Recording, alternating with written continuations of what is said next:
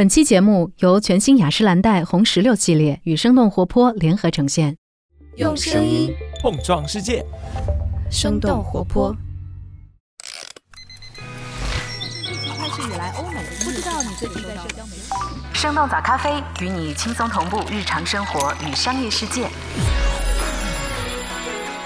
嗨，早上好呀！今天是二零二三年的九月二十号，星期三。这里是生动早咖啡，我是来自生动活泼的梦一，几条商业科技轻解读，和你打开全新的一天。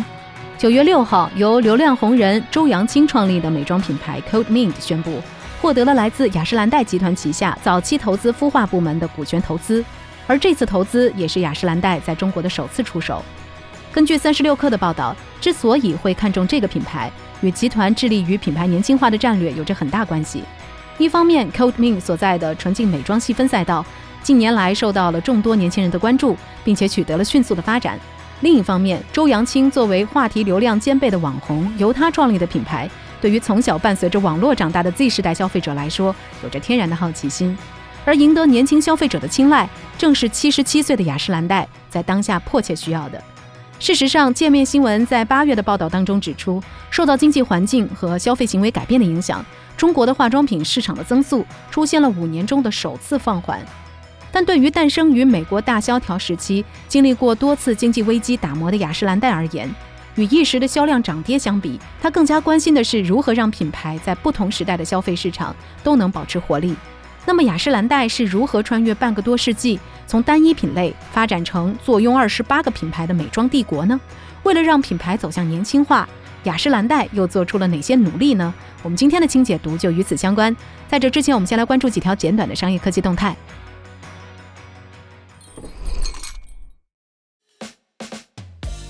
微软首席产品官离职，可能跳槽亚马逊。九月十九号，在距离微软秋季新品发布会仅剩三天的时候，微软的首席产品官帕诺斯·帕奈突然宣布离职。帕奈是在二零零四年加入微软，领导开创了 Surface 系列产品，还掌管着微软其他硬件的开发。二零一八年，他成为了微软的首席产品官，带领团队开发了 Windows 十一系统，并在二零二一年成为了微软的执行副总裁。过去几年里，帕奈一直是微软新品发布过程中的重要角色。例如，在今年的 Build 大会上，帕奈详细展示了集成在 Windows 系统中的 AI 助手 Copilot。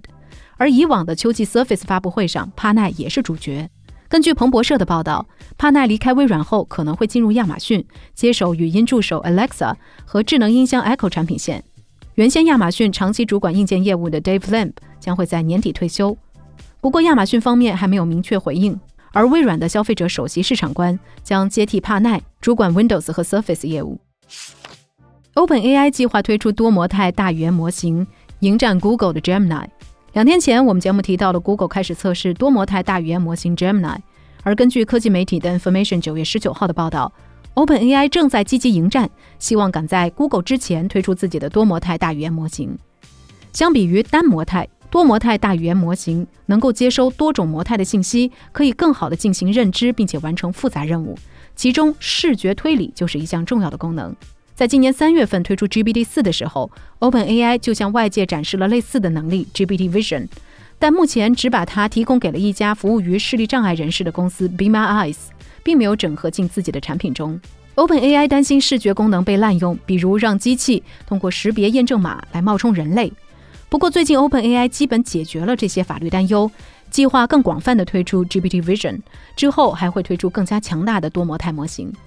不过，The Information 的分析认为，多模态大语言模型更有利于 Google 发挥自己的优势，因为 Google 搜索和 YouTube 等等产品已经为 Google 提供了大量文本、图像和视频形式的多模态数据。英国监管机构为 AI 设立七大原则。根据路透社九月十八号的报道。英国竞争与市场管理局，也就是 CMA，制定了问责、访问和选择等等七项监管人工智能的原则，目的是为了保护消费者和引导市场。这七项监管原则具体包括了企业和开发人员要对消费者负责，确保能访问关键数据等等方面。CMA 表示，正在征求 Google、Meta、OpenAI 和微软等等公司的意见。根据科技媒体 The Verge 的报道，人工智能存在版权、数据隐私和保护等等问题。不过，CMA 将重点放在了竞争和消费者保护上。在人工智能的监管上，英国没有成立专门的监管机构，反而把监管责任交给了 CMA。除了英国，中国已经发布了针对生成式 AI 的首份监管文件，部分 AI 产品上线前要进行算法备案。欧盟通过了人工智能法案草案，禁止实时面部识别，规定了 ChatGPT 等等工具的透明度问题。而美国国会最近也举办了 AI 论坛，邀请科技巨头们探讨人工智能的监管方式。但在是否要立法监管 AI 上还存在分歧。马斯克透露可能向所有 X 用户收费。九月十九号，伊隆马斯克在一场直播活动中透露了可能向 X 所有的用户收取订阅费的想法。马斯克表示，这是他能够想到唯一可以打击 X 平台上机器人的方法。他说会收取少量费用，但没有透露具体的金额，也没有说明会从什么时候开始收费。科技专栏 Platformer 提到，马斯克曾经考虑让 X 变为完全付费的软件。他最近还指责反诽谤联盟 ADL，马斯克把 X 收入下降六成的原因都归咎于 ADL，而不是他自己的商业决策。以上就是值得你关注的几条商业科技动态，别走开，我们马上和你一块来聊聊雅诗兰黛是如何穿越经济周期，成长为如今的美妆帝国的。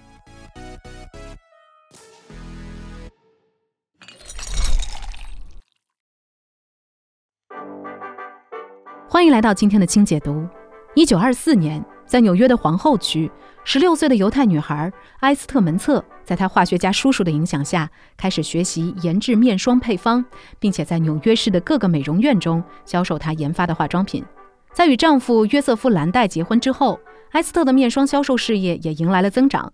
为了获得更多的优质客户，埃斯特开始进入纽约的上流社交圈，并在1933年正式使用雅诗兰黛这样一个优雅的法式名字。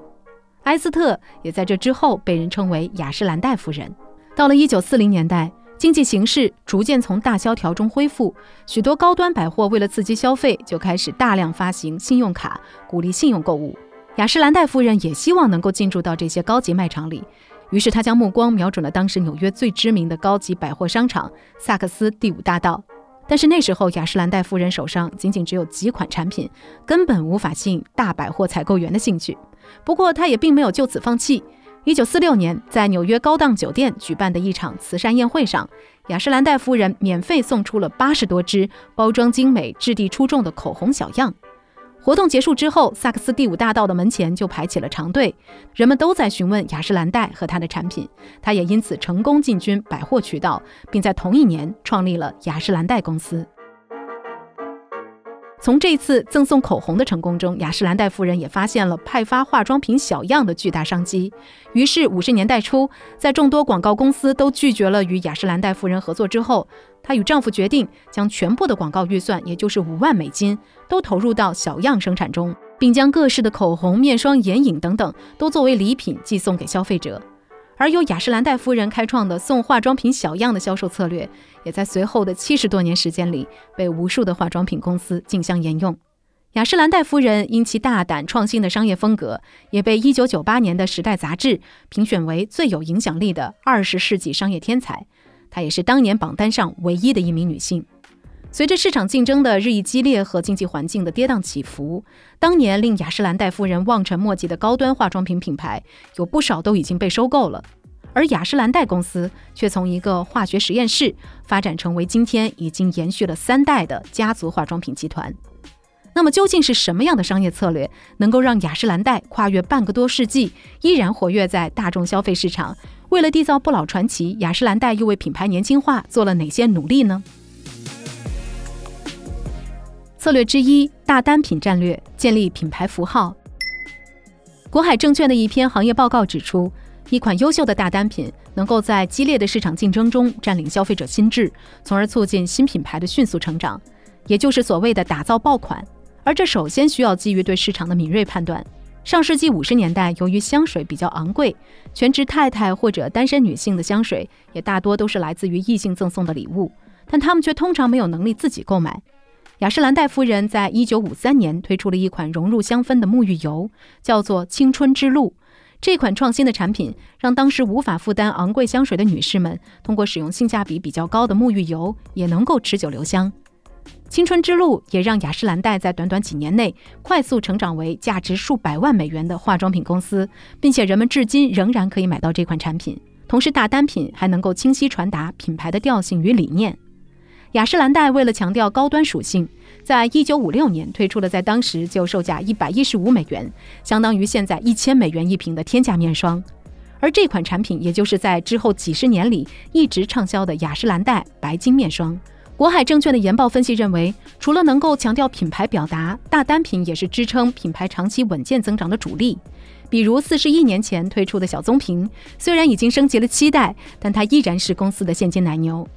根据雅诗兰黛二零二一年财报，仅仅小棕瓶这一款单品的销量就贡献了集团全年总收入的三成。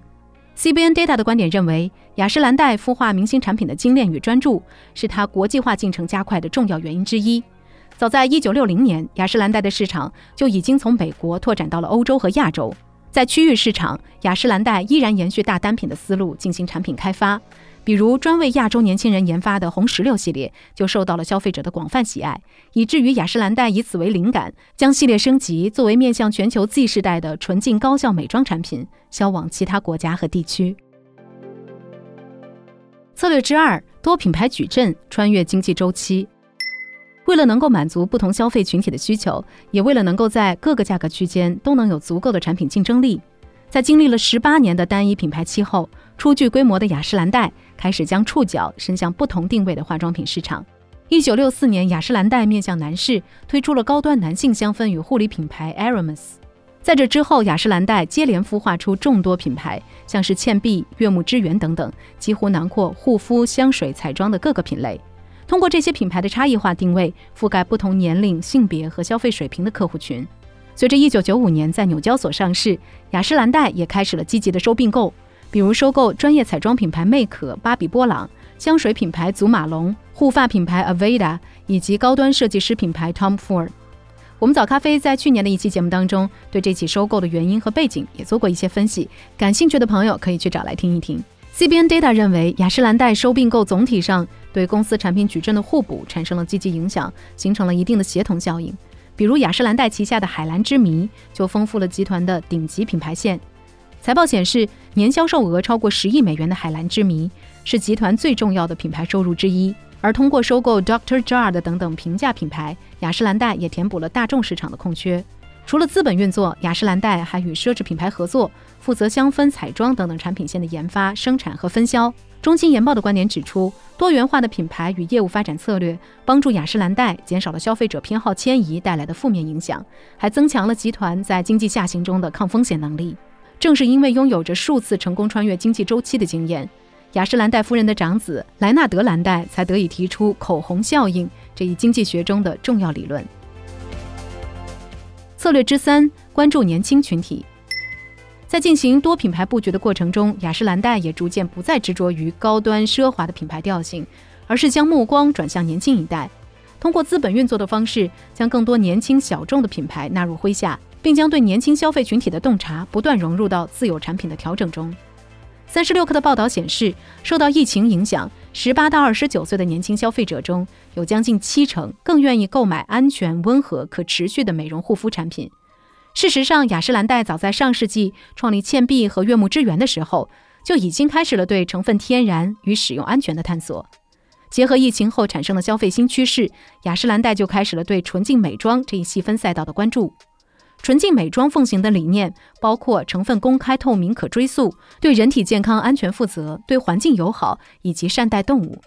除了节目一开始提到的对周扬青的纯净美妆品牌进行股权投资，雅诗兰黛也通过推出全新红石榴系列，从集团产品内部践行对纯净高效美妆的认可。此外，雅诗兰黛还通过社会公益来关注年轻群体的健康。